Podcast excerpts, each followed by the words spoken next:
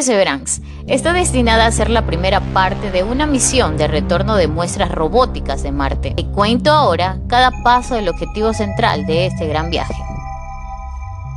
Yo soy Jennifer Ceballos y este es tu podcast. En sí, muchos nos preguntamos cuál es el objetivo de esta misión. Lo que estamos buscando es evidencia de vida pasada, ya sean signos químicos u orgánicos directos en la composición y la química de las rocas, o evidencia textural en el registro de rocas. El medio ambiente de Marte es extremadamente duro comparado con la Tierra, así que no estamos buscando evidencia de vida actual. Al menos que algo realmente se levante y camine frente a las cámaras. Realmente no vamos a encontrar eso. ¿Dónde se realizó el aterrizaje Perseverance para buscar la vida antigua? Hubo un proceso de tres o cuatro años que involucró a toda la comunidad global de Marte e investigadores científicos planetarios para averiguar dónde enviar este vehículo. Elegimos un cráter llamado G0, que tiene un hermoso delta del río, conservado de un antiguo río que fluyó hacia ese cráter y también depositó de cimentos. Esto es como el delta al final del río Mississippi en Luisiana, está depositando de cimentos muy suavemente en el Golfo de México. En la Tierra, estas aguas poco profundas son un ambiente muy suave donde las moléculas orgánicas y los fósiles pueden ser enterrados suavemente y conservados en piedras de barro de grano muy fino. Si un delta marciano opera de la misma manera, entonces es un gran ambiente para preservar evidencia de cosas que estaban fluyendo en esa agua, que vino de las antiguas tierras altas sobre ese cráter. Hay muchas cosas que no sabemos, pero había agua líquida allí. Había fuentes de calor, había volcanes activos hace 2, 3, 4 mil millones de años en Marte. Y hay cráteres de impacto de asteroides y cometas vertiendo mucho calor en ese suelo, así como moléculas orgánicas. Es una lista muy corta de lugares en el sistema solar que cumplen con esas limitaciones. Y Gécero es uno de esos lugares. Es uno de los mejores lugares que pensamos ir a hacer esta búsqueda de la vida. ¿Qué herramientas científicas lleva la perseverancia? El Perseverance Rover se parece mucho a Curiosity en el exterior porque está hecho de algo así, como 90% de piezas de repuesto de ese explorador.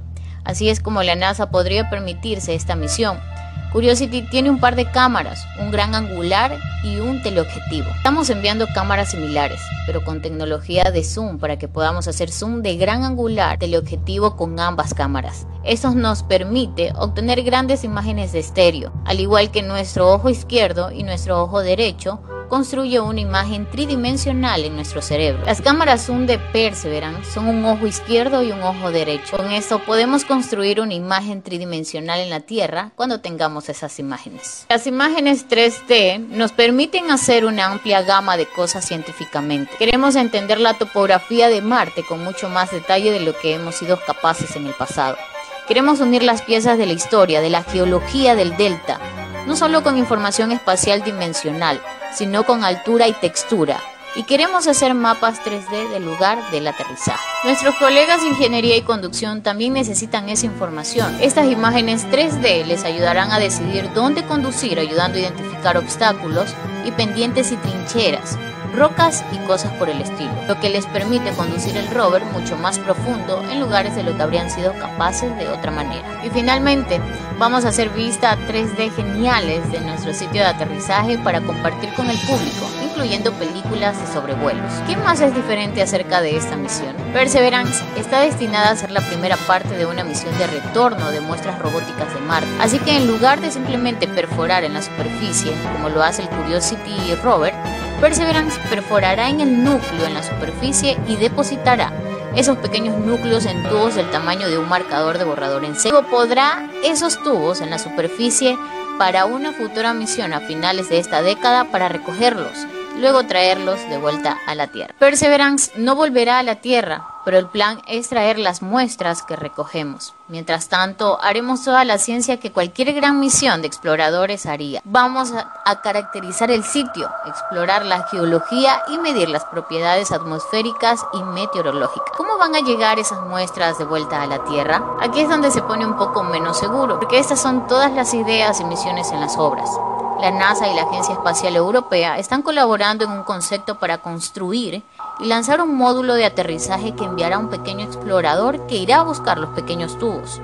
y luego llevarlos de vuelta al módulo de aterrizaje. Esperando en el módulo de aterrizaje estaría un pequeño cohete llamado vehículo de ascenso a Marte. Una vez que las muestras se cargan en el vehículo de ascenso a Marte, los lanzan a la órbita de Marte. Estos botes del tamaño de entre una naranja y un balón de fútbol se encontrarán ahí arriba y la NASA, los europeos, estarán colaborando en un orbitador que buscará ese bote. Lo capturará y luego lo lanzará de vuelta a la Tierra donde aterrizará en el desierto de Utah. ¿Qué es lo que podría salir mal? Si tiene éxito, será la primera vez que lo hagamos desde Marte. Las herramientas científicas de los vehículos son tan buenas, pero nada como los laboratorios de la Tierra. Traer esas muestras de vuelta va a ser absolutamente crítico para sacar el máximo provecho de las muestras de Marte. Yo soy Jennifer Ceballos y esto es lo que los ojos de Perseverance le regalarán a la humanidad.